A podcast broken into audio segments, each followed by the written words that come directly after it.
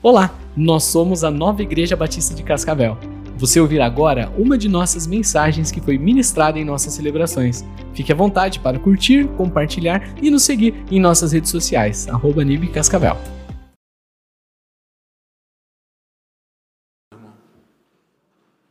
Continue orando em casa.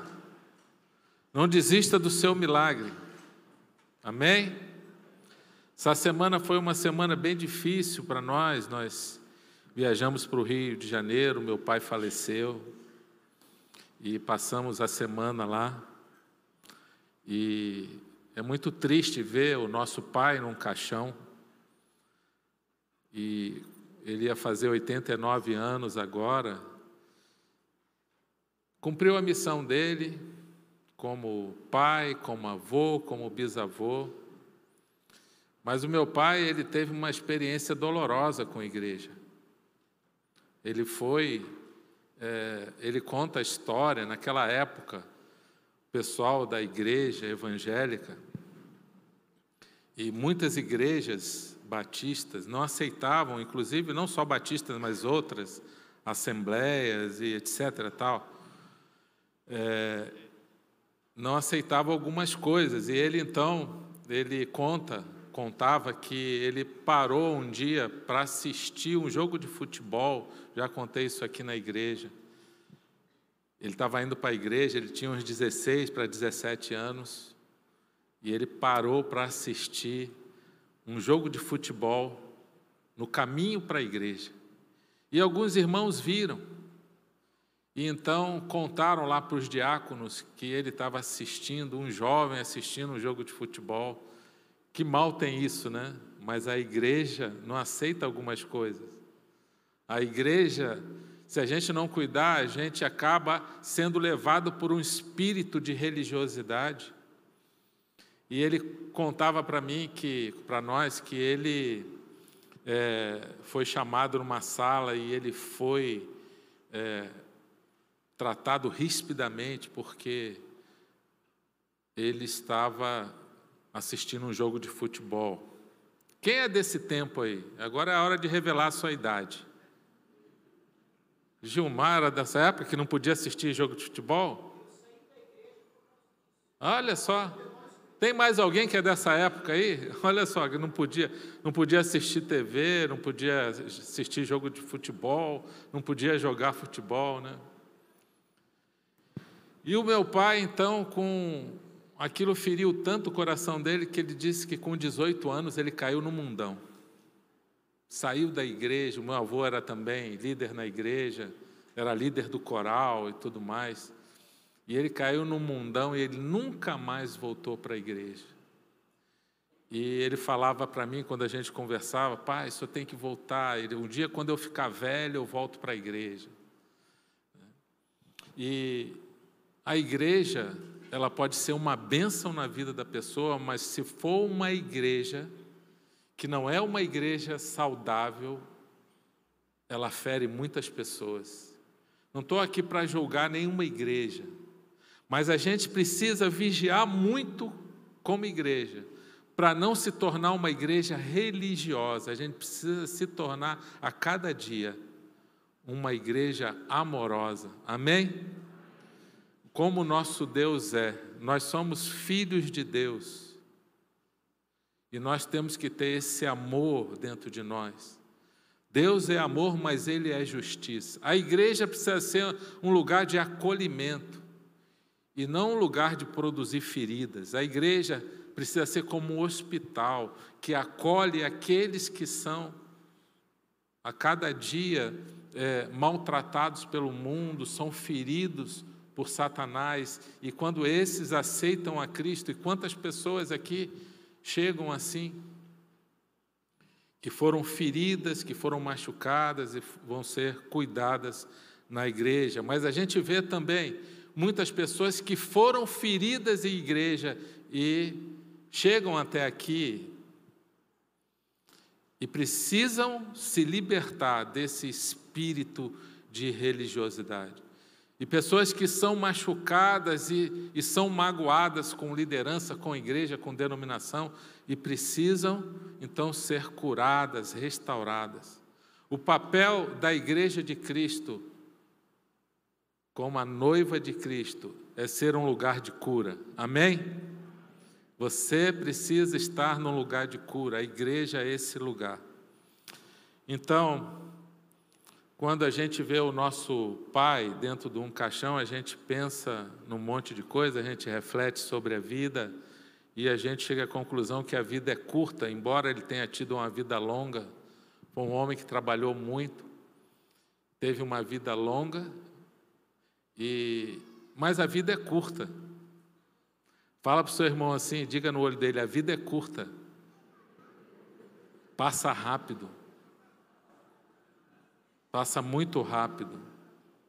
Quando você se toca, você já está vendo a vida. Né? Então, qual é o segredo para a gente ter uma vida abençoada? É a gente estar tá vivendo no centro da vontade de Deus. Esse é o nosso desafio. É encontrar o propósito de Deus e estar tá vivendo nesse centro da vontade de Deus, porque o centro da vontade de Deus ele vai produzir algumas coisas na nossa vida. Ele vai produzir na nossa vida coisas importantes. Primeiro, primeira coisa, tudo que você fizer vai prosperar. Então, a, a, o centro da vontade de Deus, além de tudo prosperar na sua vida, vai trazer paz, diga paz. Paz significa, é o maior sinal da presença de Deus na vida de uma pessoa. É um sinal de que o céu está chegando à terra na vida de alguém. É uma paz que independe de circunstâncias. Independe de estar tá tudo bem, sabe? De estar. Tá, é, você às vezes está vivendo um momento turbulento e você está lutando, você está batalhando em oração, você está pedindo oração, mas você tem paz. Isso não tem preço. Paz é um fruto do Espírito Santo. Junto com uma alegria inexplicável, não é a alegria do mundo que é expressada com um sorriso, é uma alegria que vem do Espírito de Deus, que vai além de um sorriso na boca. Então, essa paz e alegria do Espírito Santo, quando você está no centro da vontade, Jesus nos ajuda a nos conduzir para aquilo que é o centro da vontade de Deus nessa vida, porque essa vida só vale a pena viver se você estiver no centro da vontade de Deus. Segundo, Deus dá provisão. Quando você está no centro da vontade de Deus, Ele é o provedor. Se é ali a vontade dele, ele vai pagar a conta. Isso não significa que você vai cruzar os braços e não vai fazer nada. Não, nós nunca devemos cruzar o braço, porque você é parte do milagre que Deus quer fazer. Em 2 Crônicas 20, aquela passagem de Josafá sendo atacado por três exércitos. Ele vai agora, ele decide convocar todo o povo para um jejum e oração. E Deus se levanta e fala através do profeta: essa batalha, Deus falando, não é sua, Josafá, é minha. Eu achei muito interessante isso, porque Deus compra as nossas brigas, Deus compra as nossas guerras, nossas lutas. Mas tem um detalhe: Deus falou através do profeta, a batalha é de Deus, mas vocês vão ter que sair de madrugada para enfrentar o inimigo.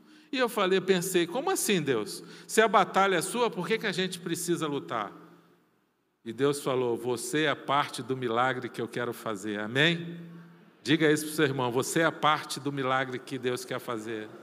Você é parte do milagre. A tua fé precisa estar ativada.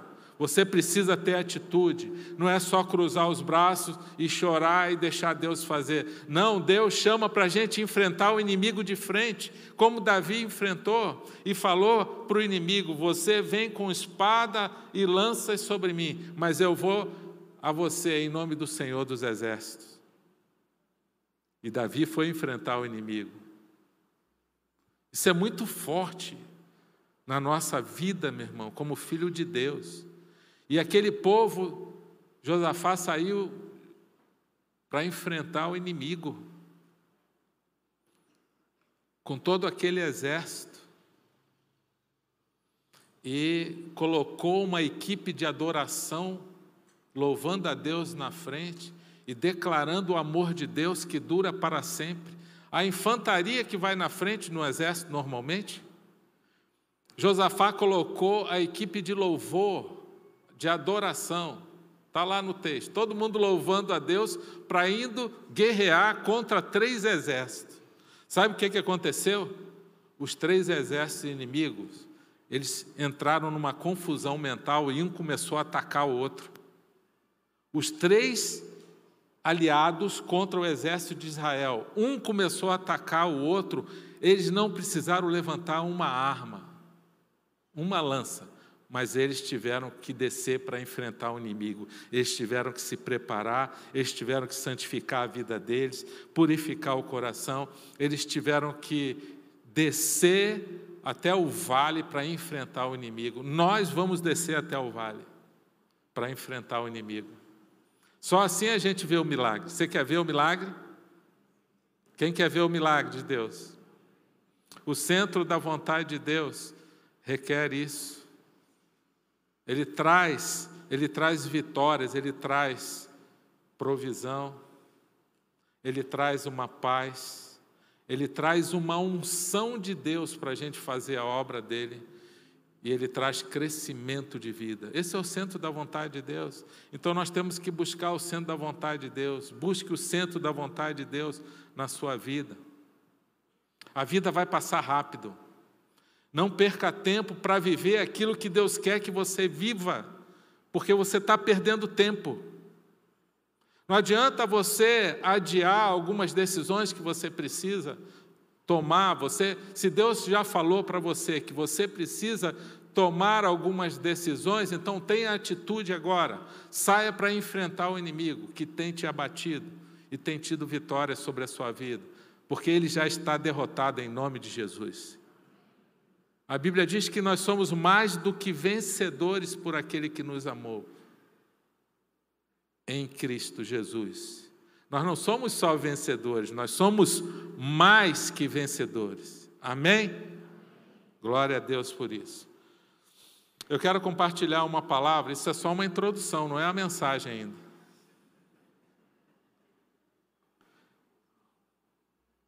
Se você já entregou sua vida a Cristo, o próximo passo agora é você obedecer a Jesus no batismo nós não vamos falar agora esses slides do batismo, mas eu quero deixar uma palavra aqui de encorajamento para você. Porque muitas vezes a pessoa está na igreja, mas ela não se batizou ainda. Então, se você já tomou a sua decisão com Cristo, agora você precisa obedecer essa ordenança de Jesus. Jesus fala que aquele que crê deve ser batizado. E então agora você precisa obedecer isso aí. A vida cristã, ela só vai começar realmente depois do batismo. O próprio Jesus demonstra isso em Mateus 3. Mateus 3, Jesus se batizou ali, então começou o ministério dele. O ministério de Jesus começou depois do batismo. Você já pensou nisso? A vida cristã realmente ela só inicia enquanto a pessoa não se batiza, ela não sente, não se sente parte da família de Deus. Então, fica esse recado para você sobre o batismo. Mas eu quero falar sobre em Lucas 13, 10, sobre a libertação daquela mulher doente, aquela mulher que estava encurvada. Pode trocar o slide, por favor?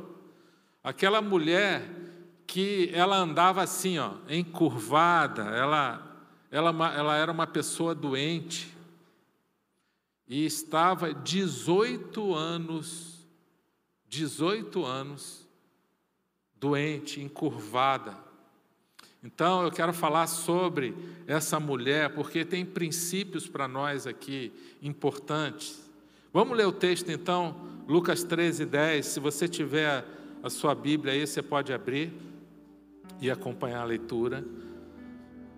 Certo sábado, Jesus estava ensinando numa sinagoga e ali estava uma mulher que tinha um espírito, um espírito maligno, que a mantinha doente havia 18 anos.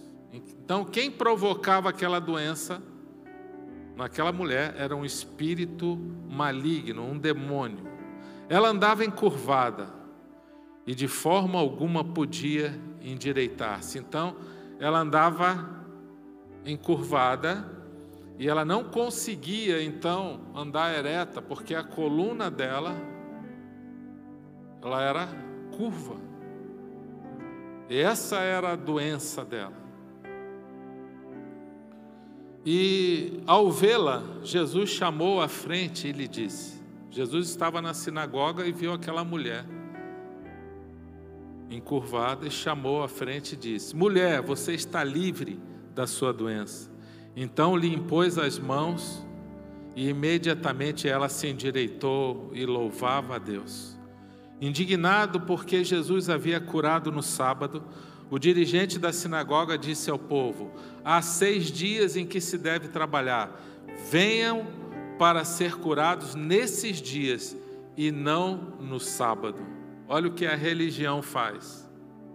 Já criou normas. Não existe, não tem lugar nenhum na Bíblia essa orientação que não pode ser curado no sábado. O sábado foi feito para o homem, não o, não o homem para o sábado. O sábado não é mais importante.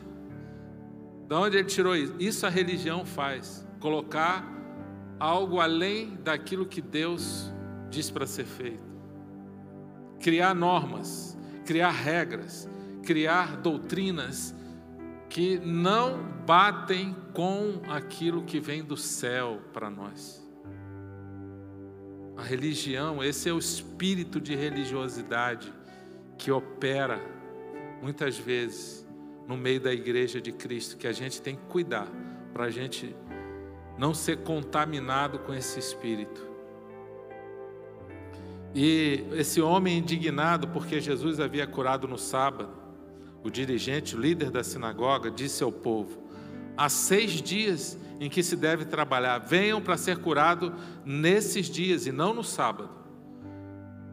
Porque para eles o sábado não podia fazer nada.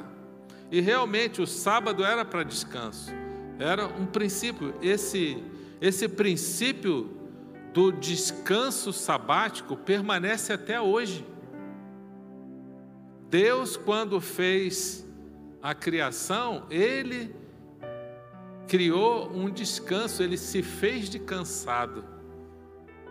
A Bíblia diz que Deus descansou. Deus não precisa descansar, Ele não dorme. A Bíblia diz no Salmo 121 que Deus nunca dorme. Deus não precisa descansar, porque Ele é Deus. Agora, Deus fez isso para ensinar para o ser humano o princípio do descanso sabático. Não precisa ser o sábado, porque a Bíblia diz em Romanos 14 que ninguém julgue o seu irmão pelo dia que ele guarda. No Novo Testamento não precisa ser mais no sábado. Agora, é importante que você separe um dia para você descansar e naquele dia você é, oferecer ao Senhor. Agora, na verdade, o que Deus fala na palavra é que todo dia é dia do Senhor, amém? Todo dia agora é dia de Deus, mas Ele fala desse descanso que é importante, até a terra, Deus colocou que deveria descansar no sétimo ano para se recuperar. Então o povo só deveria colher aquilo que a terra produzisse por si própria, mas que não houvesse plantação. Deus está falando do descanso. Uma vez eu atendi um pastor aqui que veio pedir socorro e coitado, ele em depressão, estressado, cheio de ansiedade, cheio de problema, tendo, cuidar, tendo que cuidar de uma igreja, mas ele mesmo não cuidar, conseguia cuidar nem dele. Se você não consegue liderar a si próprio, como você vai liderar as pessoas? E eu percebi que ele estava muito atribulado, e eu perguntei para ele: qual foi o último dia, último o ano que você tirou as suas férias? Quando foi as suas últimas férias, seu descanso? E ele falou: Olha, tem muito tempo que eu não tiro férias. E eu falei: Quanto tempo? Ele falou: Não, tem uns cinco ou seis anos. Eu falei: Pois é, isso é um pecado. Deus fala que a gente precisa descansar. E quando a gente comete esse pecado, a gente perde a benção. O sábado, o que sobrou para nós hoje, como igreja, é que a gente tem que guardar um dia para descansar. Você que gosta de trabalhar todo dia, tem uma mensagem de Deus para você. Você vai ganhar menos por isso. Aquela pessoa que quer trabalhar todo dia, ela não pode perder um dia, ela não pode descansar um dia, porque precisa de dinheiro, dinheiro, dinheiro. Você está desonrando um conselho de Deus, um princípio do reino de Deus, do descanso sabático. Então, eu quero te dizer o seguinte: que você vai trabalhar mais, mas não vai ganhar mais. Agora, quando você obedece a Deus, você trabalha menos e você vai ganhar mais, porque enquanto você dorme, o Senhor trabalha. Amém? Deus está trabalhando enquanto você, enquanto você descansa, porque a sua vida pertence a Ele. E Ele está cuidando de você, Ele está provendo. O reino de Deus é assim. Jesus, quando ouviu aquele homem falando sobre essas heresias, Diz assim o texto: O Senhor lhe respondeu, hipócritas, porque é assim que Jesus chama o espírito de religiosidade quando está operando. Você pensa assim: ah, Jesus ofendeu a pessoa. Única pessoa na Bíblia que eu vejo Jesus sendo duro é aqueles famosos santarrões, que a Bíblia chama de fariseus aqueles homens que queriam ser religiosos, espirituais, mas no fundo não tinha a justiça e nem o amor de Deus na vida deles. E aí Jesus então sai com aqueles homens que queriam enriquecer gananciosos, queriam enriquecer com a religião, e Jesus sai virando mesa lá no templo. Lembra dessa passagem? Jesus chama os fariseus, esses religiosos, de sepulcros caiados, bonito por fora, mas podre por dentro. Jesus chama esses homens de raça de víboras hipócrita. Diz o texto: hipócrita, cada um de vocês não desamarra no sábado o seu boi ou o jumento do estábulo, estábulo e leva ele dali para dar-lhe água? Então, esta mulher, uma filha de Abraão, a quem Satanás mantinha presa por 18 anos, não deveria no dia de sábado ser libertada daquilo que aprendia? Tendo dito isso, todos os seus oponentes ficaram envergonhados, mas o povo se alegrava com todas as maravilhas que ele estava fazendo. Então, o resultado final é a, a, a, mulher louvando a Deus e o povo louvando a Deus e se alegrando por aquilo que o Senhor faz. E é isso que a igreja precisa fazer: se alegrar com o que Deus está fazendo, louvar o Senhor por aquilo que Deus está fazendo. Esse texto nos ensina algumas coisas. A gente vê uma mulher doente por causa de um demônio. E essa mulher frequentava aquela sinagoga tantos anos, né? E Jesus estava lá, naquele lugar. Primeira coisa que eu aprendo aqui nesse texto, que a gente precisa estar no lugar certo, na hora certa. Amém?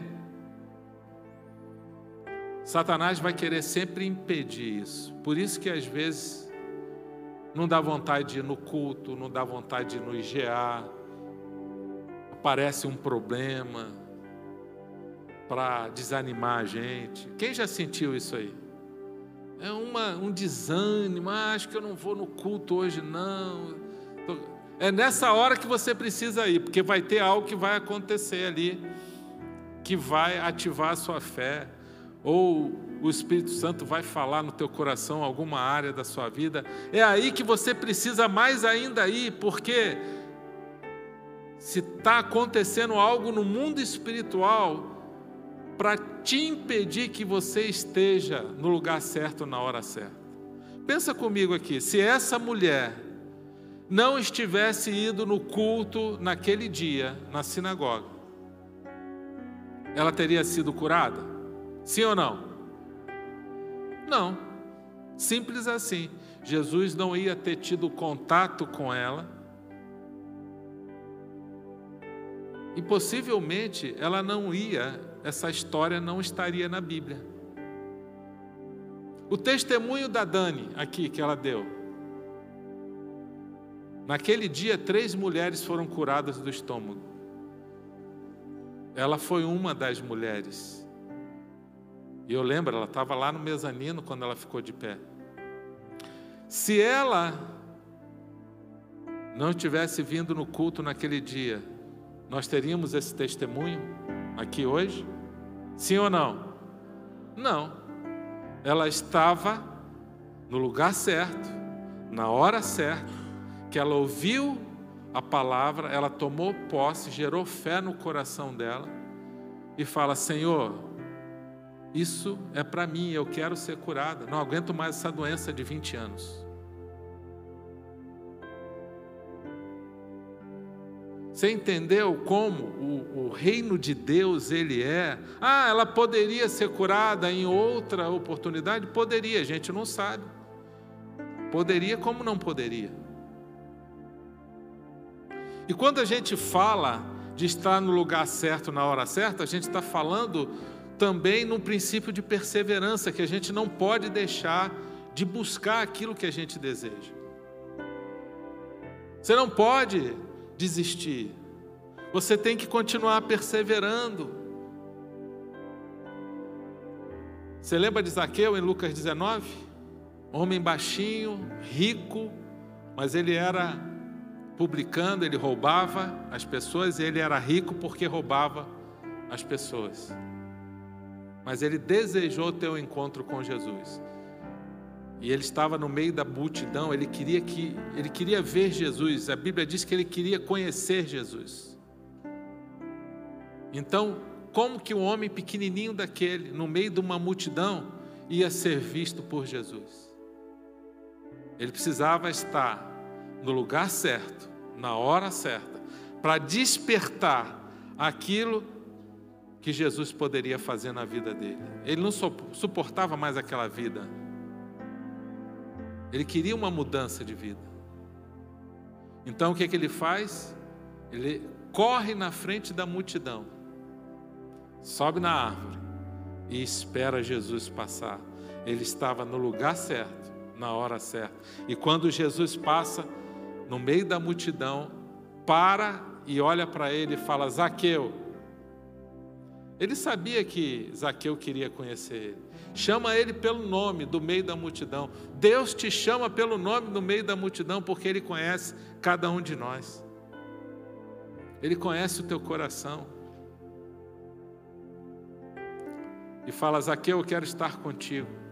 E Zaqueu desce depressa e naquele dia recebe Jesus na casa dele, tem um encontro com Jesus, um encontro libertador. E sabe como foi esse encontro? Se manifestou com atitudes. A libertação, o arrependimento, ele tem que trazer fruto de arrependimento. Uma pessoa que se arrepende, mas não muda nada, será que se arrependeu mesmo? Por isso a Bíblia fala de frutos de arrependimento.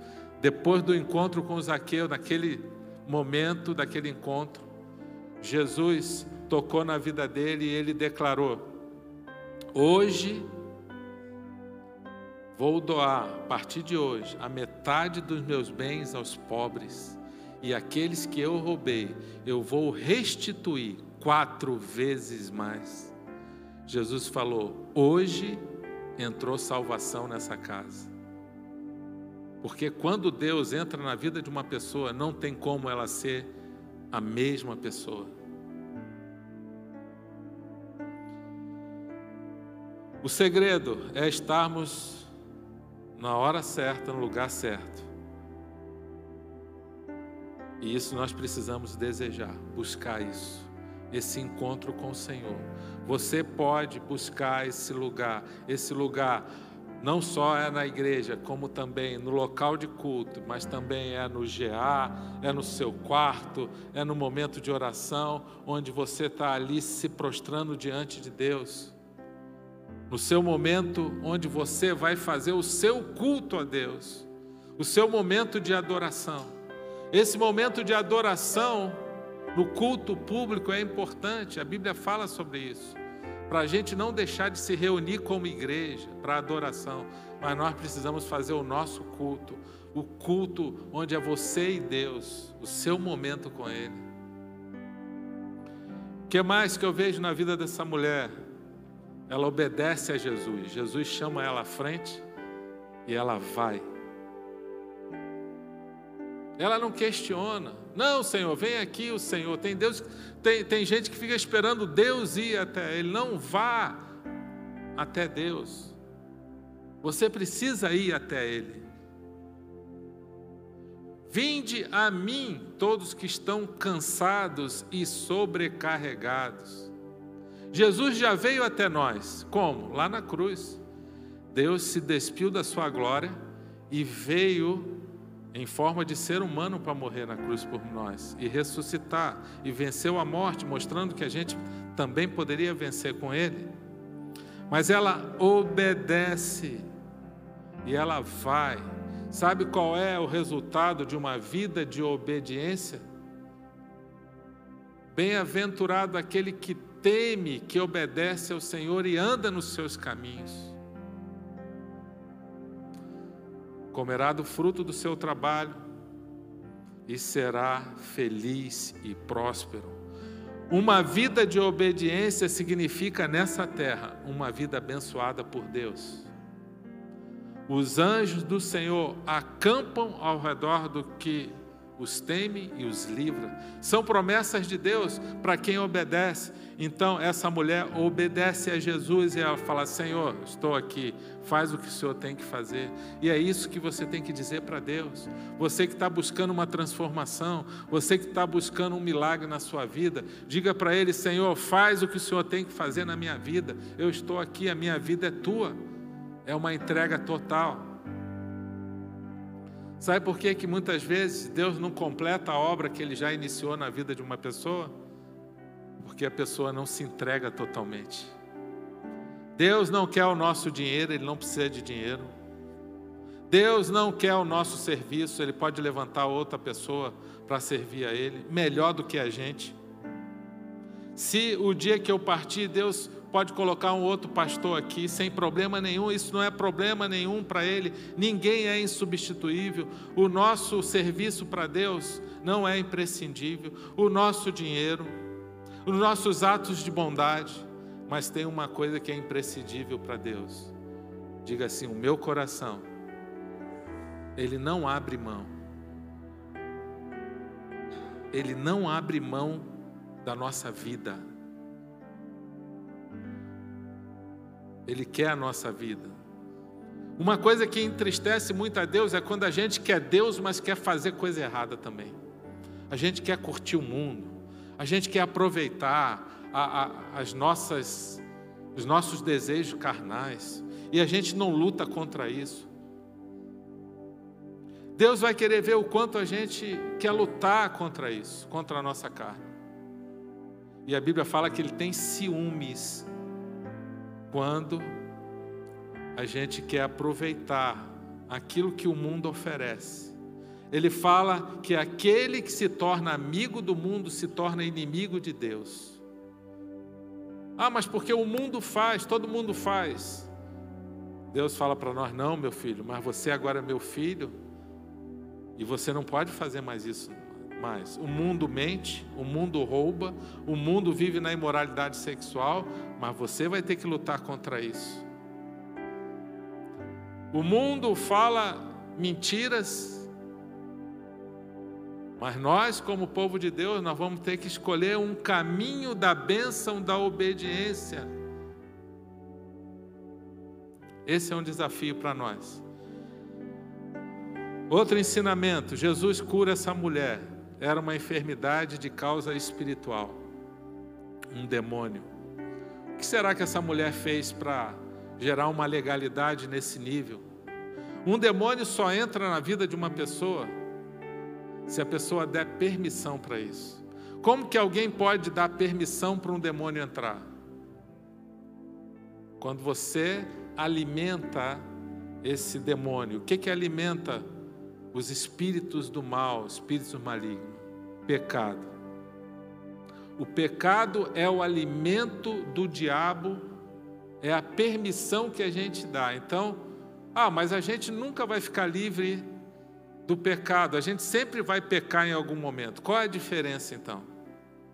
Quando a gente pecar, Jesus já pagou o preço na cruz e ele nos justifica quando há um arrependimento verdadeiro. Qual é a diferença então? Para a gente se livrar do pecado, a gente precisa se arrepender e confessar para o Senhor. O problema é quando as pessoas ficam com pecado guardado na sua vida. Quantas pessoas eu já vi dando legalidade para espíritos atormentar ela por causa da mágoa. A mágoa é algo terrível na vida da pessoa. Mágoa com pai e mãe, mágoa com qualquer pessoa, é, aqueles que conviveram com aquela pessoa houve uma ofensa grave, houve uma falta de amor por aqueles que mais deviam amar. Eu não sei o que houve, mas houve algo que produziu feridas na alma. E a pessoa carrega aquela mágoa. Eu vi a história de uma mulher que foi largada pelo marido, uma mulher com três filhos. Ela dá esse testemunho aqui, uma mulher no Paraná, aqui, no nosso estado, em outra cidade. O marido, tem muitos casos semelhantes, mas o marido dela, caminhoneiro, larga a mulher com três filhos. E ela então, ele largou por causa de outra mulher em outra cidade que ele conheceu. Um homem que frequentava a igreja, e mais essas viagens ele se perdeu e ele acabou se apaixonando por outra mulher e ele largou aquela mulher com três crianças sem sustento nenhum. E essa mulher foi para a igreja. E a igreja ajudou, os irmãos ajudaram, sustentaram e começaram, ela começou a fazer bolo para vender e os filhos ajudando. Mas no início houve muita mágoa, vontade de vingança, vontade de ver aquele homem morto, uma dureza de coração, como ele foi capaz de me largar sozinha com três filhos e, e se apaixonar por outra. E ela teve que lidar com essa dor um tempo, mas um dia ela foi tocada por Deus e ela falou: Não, não vou viver mais assim, eu vou seguir a minha vida. E aí Deus começou a abrir as janelas do céu sobre a vida dela. Hoje essa mulher tem uma fábrica de bolo. Uma mulher que prosperou. Por quê? Porque ela, ela não aceitou a conviver com a amargura no coração dela.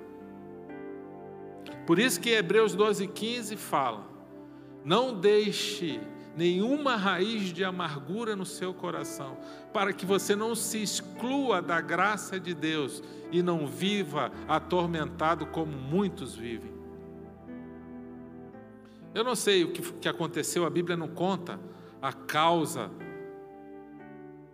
dessa mulher, por que, que um demônio conseguiu, teve essa legalidade. Olha, o demônio não tem poder sobre as nossas vidas, não. Ele não tem poder. Ele não é mais poderoso que Deus. De quem nós somos filhos? Do Pai Todo-Poderoso. Você acha que Deus vai permitir que um demônio toque na nossa vida? Não vai. Aqueles que nasceram de Cristo, o maligno não pode tocar mais. É povo separado, exclusivo de Deus. Agora, por que que acontece? A gente já foi orar por pessoas da igreja endemoniada. Eu falei, Deus, eu não aceito isso. Eu não aceito na, na, no povo de Deus uma pessoa que entregou a vida a Cristo e por que, que ela está possessa? Aí a gente vai para a Bíblia, Tiago 4, 27. Não dê lugar ao diabo. Deus está escrevendo para a igreja. Porque se der lugar ao diabo, sabe o que, que faz? Ele entra. E quando a gente pode dar lugar ao diabo? Quando a gente aceita o pecado na nossa vida, a mentira, a imoralidade, a desonestidade, e a gente começa a conviver com aquilo.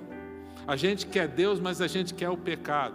Deus fala: é impossível, meu filho. Eu coloquei um muro de fogo em volta de você, mas o pecado é capaz de abrir brechas no muro de fogo. E aí o inimigo entra por ali. É uma escolha que a gente faz. Se a gente vai querer conviver com isso ou não. O que eu sei e eu tenho certeza é que o pecado, ele é capaz de destruir uma pessoa. O rei Davi, o homem segundo o coração de Deus, no Salmo 38, olha como, como ele vivia por causa do pecado. Salmo 38, versículo 3, diz assim: Por causa de tua ira, todo meu corpo está doente, não há saúde nos meus ossos por causa do meu pecado. Salmo 38, 6: Estou encurvado e muitíssimo abatido, o dia todo saio vagueando e pranteando. Sabe por causa de, que é isso aqui? Por causa do pecado dele de adultério. Você lê o Salmo 32, o Salmo 38, e no Salmo 51, quando ele realmente se arrepende, o arrependimento a confissão e o arrependimento traz uma, faz uma limpeza na nossa vida. Amém? Aquele homem, aquele homem, aquele líder religioso vivia um cativeiro religioso. Ele estava numa prisão. Ele não conhecia Deus, ele não conhecia o amor de Deus. E o espírito de religiosidade, ele afasta as pessoas de Deus ao invés de aproximar. O espírito de religiosidade é trevas e não luz. O espírito de religiosidade, a gente tem que lutar contra isso. Diz o texto que ele repreende, repreende o povo e, e, diz: há seis dias que se deve trabalhar, venham para ser curado nesses dias e não no sábado. Mas Jesus estava ali no sábado o espírito de religiosidade traz cegueira na vida das pessoas. É um espírito de mentira. É um espírito que não traz o amor de Deus. Então você precisa ter um encontro com o Jesus verdadeiro e não com uma religião. Uma vez um rapaz aqui na nossa igreja decidiu batizar um homem casado. E ele chorando me procurou, pastor, que, que eu faço? A minha mãe falou que não vai mais falar comigo, porque eu quero me batizar aqui. Mas Deus restaurou o meu casamento, eu ia separar, pastor. Eu ia divorciar, porque eu não aguentava mais ficar casado. Depois que eu aceitei a Cristo agora, Deus mudou a minha vida. Deus está restaurando o meu casamento a minha mulher está feliz, o meu filho está feliz, mas a minha mãe está com muita raiva de mim e falou que eu não existo mais para ela. Eu morri para ela. O que, que eu faço? Eu falei: obedeça a Jesus. Você já é um homem, você tem a sua autonomia, você não está debaixo mais da autoridade da sua mãe. Continue amando ela e fala para ela: mãe, eu amo você, mas eu amo a Deus em primeiro lugar. E eu não vou poder seguir esse conselho seu. Aí ele falou: Eu faço isso, então eu falei: Você faça isso, seja corajoso. Se você fosse um jovem, como aconteceu aqui já na igreja, um jovem se batizou, é, queria se batizar, o pai ameaçou parar de pagar a faculdade dele. Ele falou: Pastor, o que é que eu faço? Eu falei: obedeça a seu pai, você está ainda debaixo da autoridade dele. O dia que você sair, você é um jovem ainda, mas você, o dia que você tiver a sua autonomia, você faça o que Jesus ensinou. Mas esse homem casado, ele obedeceu a Jesus e ele foi lá e fez isso. E sabe de uma coisa? Deus honrou ele. Eu nunca vi na igreja aqui, já houve vários casos de pressão familiar para a pessoa não obedecer a Deus. Todos os casos em que a pessoa se posicionou em Cristo, a família aceitou. Sabe por que a família aceitou? Por quê? Porque viu Deus na vida da pessoa. Quando a, quando a pessoa vê que mudou a vida, mudou o caráter, mudou, aquela pessoa se tornou um filho melhor, se tornou um pai melhor, um marido melhor, ela se rende, não tem como. Mas a, o, espírito, o espírito de religiosidade, ele vai querer sempre se opor àquilo que Deus quer. Jesus defende a mulher e diz assim para aquele homem hipócrita: Vocês cuidam melhor dos bois. O boi você leva no sábado para dar água, mas essa mulher, vocês não estão nem aí. Tanto é que o homem nem celebrou a cura daquela mulher o espírito de religiosidade, ele não celebra o que Deus faz, ele celebra o que o ser humano faz. O espírito de religiosidade não está preocupado com os feitos de Deus, com a glória de Deus, ele está preocupado com a glória do homem, o homem ser glorificado. E como ele não foi glorificado, Jesus foi glorificado, ele se volta então contra aquilo que Deus fez, porque na verdade, aquele homem queria a glória para ele. Esse espírito é terrível, lute contra isso. Não seja um homem religioso, uma mulher religiosa, seja uma mulher e um homem de Deus, amém? Para a gente encerrar, eu quero ler esses versículos, alguns versículos. Aquele que pratica o pecado é do diabo, porque o diabo vem pecando desde o princípio. Para isso o Filho de Deus se manifestou para destruir as obras do diabo. Amém? Não interessa o que fizeram na sua vida. Pode ter feito, pode, podem ter feito a feitiçaria que que for. Deus não está nem aí para isso. Pode colocar um, um, um, um serviço qualquer de macumbaria, de feitiçaria. Isso não pega em filho de Deus. O que faz pegar algo num filho de Deus, o que abre brecha é o pecado, quando ele não se arrepende. Aí ele tem que cuidar. Aí ele tem que se arrepender rápido.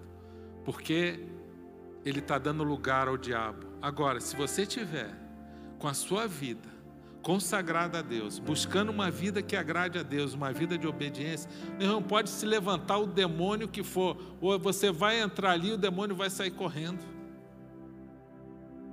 Você não precisa se preocupar, você não precisa ter medo. O diabo ele gosta de amedrontar as pessoas, fazendo aqueles gritos, aquelas palhaçadas, joga a pessoa no chão e faz. Um dia eu fui orar por um endemoniado, ele agarrou o meu braço e falou que ia me levar para o inferno junto com ele. Eu falei: Você não vai me levar a nada, sai em nome de Jesus. Deus manda fogo sobre ele aqui. E ele começou a gritar que o fogo estava queimando ele. A gente não precisa ter medo de demônio nenhum, porque ele vai tentar te amedrontar. Ele vai tentar te amedrontar, porque quando a gente dá lugar ao medo, a nossa fé diminui. Você pode até sentir medo, mas você vence o medo. É normal você sentir medo, você ficar ali receoso, mas você vence o medo pela sua fé, pela sua confiança em Deus. Um homem da igreja ficou endemoniado e me chamaram para ir lá orar.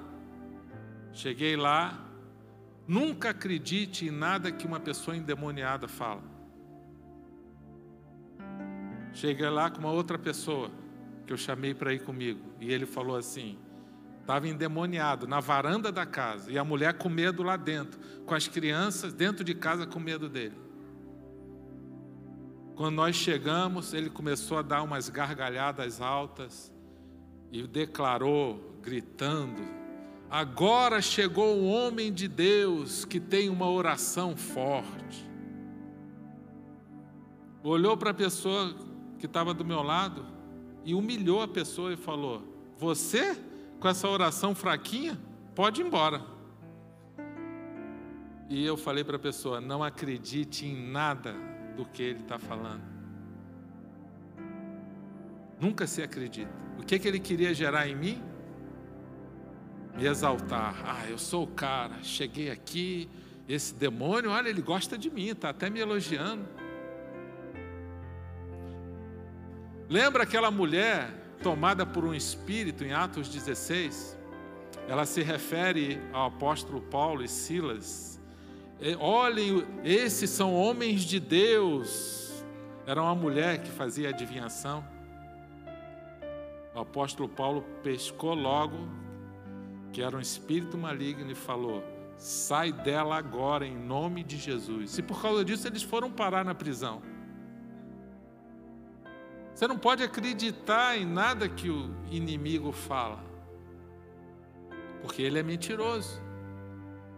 E eu falei para aquela pessoa: não acredita em nada, ele está mentindo, ele quer me exaltar para o orgulho entrar no meu coração, e ele quer abater a sua fé, mas é tudo mentira isso aqui. Mas ele vai sair agora, em nome de Jesus. Há poder no nome de Jesus, amém? Você crê nisso? Nós queremos um evangelho de poder. 1 Coríntios 4, 20. O evangelho não consiste de palavra, mas de poder. Nós queremos que a igreja viva um evangelho de poder. Não o evangelho só de aprender coisas, aprender conhecimento, conhecimento, conhecimento. Sim, vamos praticar, vamos viver o evangelho de libertação, de cura, de bênção, de restauração. Quem quer viver esse evangelho? Amém? Você quer viver isso? Então fique de pé. Nós queremos mais de Deus. Nós queremos ver os milagres do Senhor. O tempo está passando, nós não podemos perder nada de Deus na nossa vida. Você não pode perder nada do que Deus quer fazer. Amém?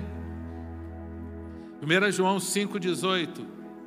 Sabemos que todo aquele que é nascido de Deus não está no pecado. Aquele que nasceu de Deus o protege e o maligno não o atinge. Amém? Diga para o seu irmão assim: o maligno não o atinge. Ele não tem poder. Sabe por quê? Porque você nasceu de Cristo, você precisa de Jesus, você precisa se revestir desse Deus Todo-Poderoso, santificar a sua vida, levar Deus a sério. Falar, Senhor, eu não quero mais uma vida religiosa. Eu não quero ser um frequentador de igreja. Eu quero ser uma pessoa realmente transformada. Eu quero ter um relacionamento contigo. Eu quero, Senhor, caminhar contigo. Eu quero tomar posse das promessas que o Senhor tem para mim. Amém? Glória a Deus. Nós vamos louvar o Senhor.